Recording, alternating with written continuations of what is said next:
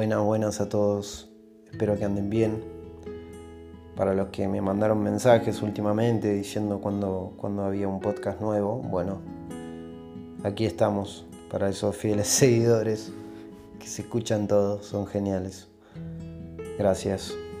Eh, la verdad es que suelo hacer esto cuando me suceden cosas y me sale el escribir para contarles como en este momento.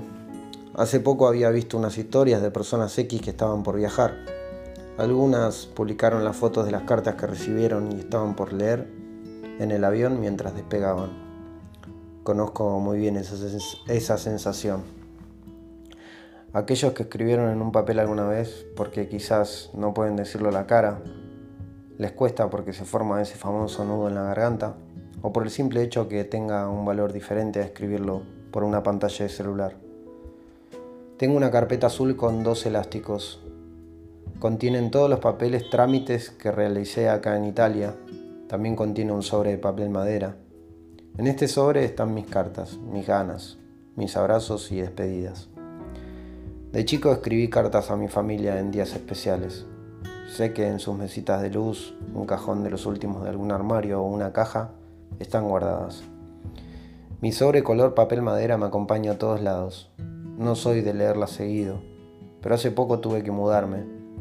Entonces abrí cajones, saqué papeles y ahí estaba el famoso sobre color papel madera. Claro que lo abrí, eh, di una ojeada, lo guardé y seguí. Tengo una anécdota para contar y dos cartas para leerles. Tendría más para leer, pero no quiero hacer extenso todo esto. Entre ellas, tengo cartas de mi mejor amigo, mi mejor amiga, mi hermana y algunos dibujitos de mi sobrino.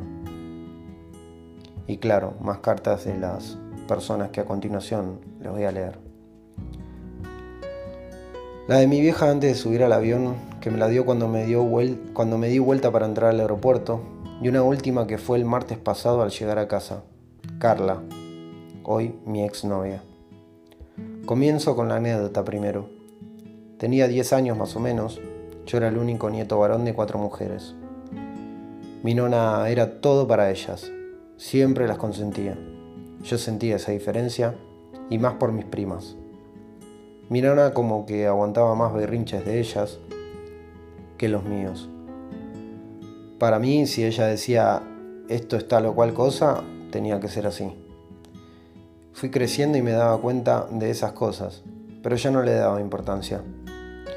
El viaje que mi nona me dice de acompañarla en 2015 a Italia, a Abruzzo, al pueblo donde nació, ahí nos abrimos más como nieto y nona. Me contó de la guerra, de todo lo que recordaba, y bueno, ese viaje juntos nos unió mucho más. Escuche ese podcast Viaje 2015. Pasó el tiempo y en 2019 yo me vine para Italia. Antes de venir junté a la familia esa mañana y les dije unas palabras que había grabado en una carta que escribí. Cosa que cuando le tocó el turno de mi nona, antes que nada le agradecí todo lo que me había brindado. Pero le dije que gracias a ese viaje sentí que habían cambiado un poco las diferencias, que ella antes no me quería como ahora. Cuestión que en parte yo soy así. Quizás no te guste lo que estás escuchando, pero te lo voy a decir. Me vine para Italia, el tiempo pasó, volví en diciembre de 2021 a visitar. Estaba en casa de mi nona disfrutando sus mates y siempre con algo rico casero que tiene para comer. Se levantó de la mesa, me dejó unos minutos solo en la cocina.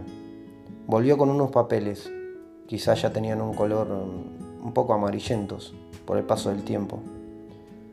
Ella agarró, me los dio y me dijo, estas son cartitas tuyas de cuando vos eras chico. La abuela siempre te quiso. No supe qué decir. La abracé y le dije gracias. La siguiente carta, como dije antes, simplemente la voy a leer. Mi amor, hoy tengo ganas de escribirte unas palabras. Cuando nos extrañes mucho y leas esto para que te dé fuerza para seguir. Yo entiendo que tenés un lugar en el mundo y quizás sea Sorrento en Italia, pero acá siempre tendrás tu lugar donde quiera que yo esté. Los que no somos profesionales tenemos que trabajar mucho para conseguir lo que queremos, pero dentro de lo que te gusta, tenés que apostar y darle, hasta conseguirlo. Confío en vos, sos una persona excelente y muy buena. Lo vas a conseguir aunque sea lejos nuestro. Sabés que acá te aman muchas personas y están pendientes de vos. No sé cuándo nos veremos en persona, pero por video sí. Nunca dejes, nunca deje de ser transparente y franco con las personas. Es lo que te caracteriza y siempre con ganas de ayudar y apoyar al otro. No cambies nunca. Gracias por ser mi hijo, con todas las letras, y perdonarme por todo lo que no pude darte de chico y por lo que pasamos en este tiempo. Aprende de los errores de tu madre. Pensa muy bien, siempre antes de dar el paso. Siempre estoy y estaré para vos hasta el fin de mis días. Mamá que te ama. Hasta pronto. Mi vieja carga con cosas que ya no tendría que cargar. La entiendo. Pero bueno, todo lleva su proceso. Y gracias a que la incentivé y la ayudé, hace un año arrancó con la psicóloga y de a poco va descargando esa mochila que lleva en la espalda que tanto le pesa. Me pone contento. La, carta que continúa es más extensa, pero creo que si te enganchaste con el podcast no sería justo que no la lea toda. Esta fue del martes pasado. Los pongo un poco en contexto. Cuatro años de novio. Una perra que le regalé a ella en plena pandemia. A la que le puse el nombre de Bulma. Un Pitbull Blue Nose. Que me enseñó que peligroso no es la raza, sino el humano que los cría. Cabe aclarar que la extraño mucho. Está en Argentina, la tiene mi hermana. Y pronto se reencontrará con Carla. El que tiene y tuvo perro va a entender de ese sentimiento tan especial. Ahora sí, sin hacer más extensa esta, sin hacer más extensa esta intro. El martes pasado por el mediodía Carla se fue. Ella siguió por un camino y yo sigo por otro claro que separados. Yo hacía casi dos meses que estábamos separados, pero por espera de ciudadanía, claro que no se podía ir. Igualmente siempre respetándonos y creciendo al mismo tiempo con esta decisión tan difícil, pero a la vez sanadora. Llama. Antes que nada, me gustaría iniciar con un enorme gracias. Y creo que sabes muy bien que esa palabra contiene muchos agradecimientos. Voy a intentar que esta carta no sea nostálgica, aunque resulte difícil. Pero quiero dejar registrado con puño y letra un poco del valor de este tiempo para mí, más allá de que nuestros sentimientos permanecerán siempre en cada uno de nosotros. Sabes que me gusta escribir y quizá esta sea una carta más de las tantas que tenés mías, pero de seguro es una de las más importantes. Sé que va a ser difícil atrás dejar atrás nuestros sueños y proyectos juntos, Todavía recuerdo y me vuelven las mismas sensaciones. El día que subí a ese avión, saber que me estabas esperando, la adrenalina y nervios de los meses previos. Llegar, entrar a ese hermoso departamento lleno de ilusión, esperando afrontar los próximos meses de invierno. Recibir año nuevo juntos con la alegría de saber que ya estábamos empezando a transitar el camino que elegimos. Nada fácil. Para construir. Con muchas expectativas por lo que iba a venir claro, sin saber que cinco meses después íbamos a estar diciéndonos hasta luego. Recuerdo cada uno de esos sentimientos que me invadieron por primera vez, y eso no es algo menor. Describo la intensidad de lo hermoso que fue, vos esperándome, la ilusión y felicidad de comenzar esta aventura de nueva vida con vos. Los meses previos deseando abrazarte cuando me iba a dormir, pero con la tranquilidad que faltaba poco. A pesar de que ahora empezamos un nuevo camino por separado, esos recuerdos ya están en mí y no se me van a olvidar, porque representan un antes y un después en mi vida.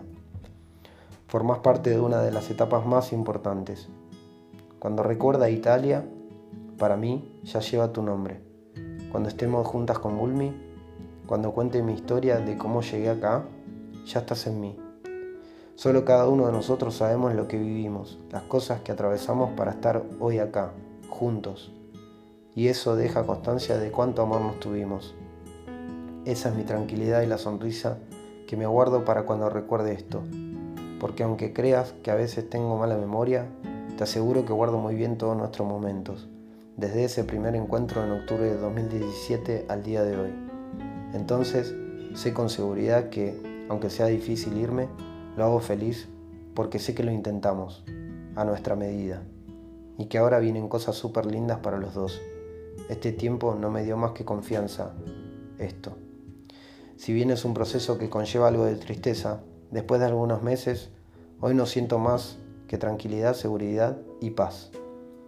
Me puedo despedir sabiendo que, si bien me llevo recuerdos hermosos, nos dejo a nosotros, a nuestra relación, acá y con una gran sonrisa. Con certeza puedo decir que necesitamos seguir por caminos separados, sabiendo que y hablo por mí porque es mi carta, lo di todo. Sin embargo, hoy no me estaba haciendo bien acompañarte de esta manera. Y me, prioricé, parte que también te lo debo a vos por enseñarme a pensar más en uno mismo. Sin dudas no me llevo más que aprendizaje de nuestra relación y eso es lo que lo hace lindo, porque absolutamente creo que habemos encontrado no fue una coincidencia. Nos teníamos que cruzar en ese boliche invadido de gente para acompañarnos mutuamente en nuestros diferentes momentos, aprender y crecer. Obvio que admito que me voy amándote, pero así todo elijo entender que hoy no podemos ser, y eso requiere mucho más amor. Sé que hoy tenés que volar solo y recorrer este camino con vos mismo, descubrir qué querés, qué necesitas y qué te hace bien y quizás así algún día puedas abrirte realmente a lo lindo que es la vida compartida. Compartida. Y sí, acá me permito dejar expresado cómo me siento, lo que pienso y lo que me acontece hoy.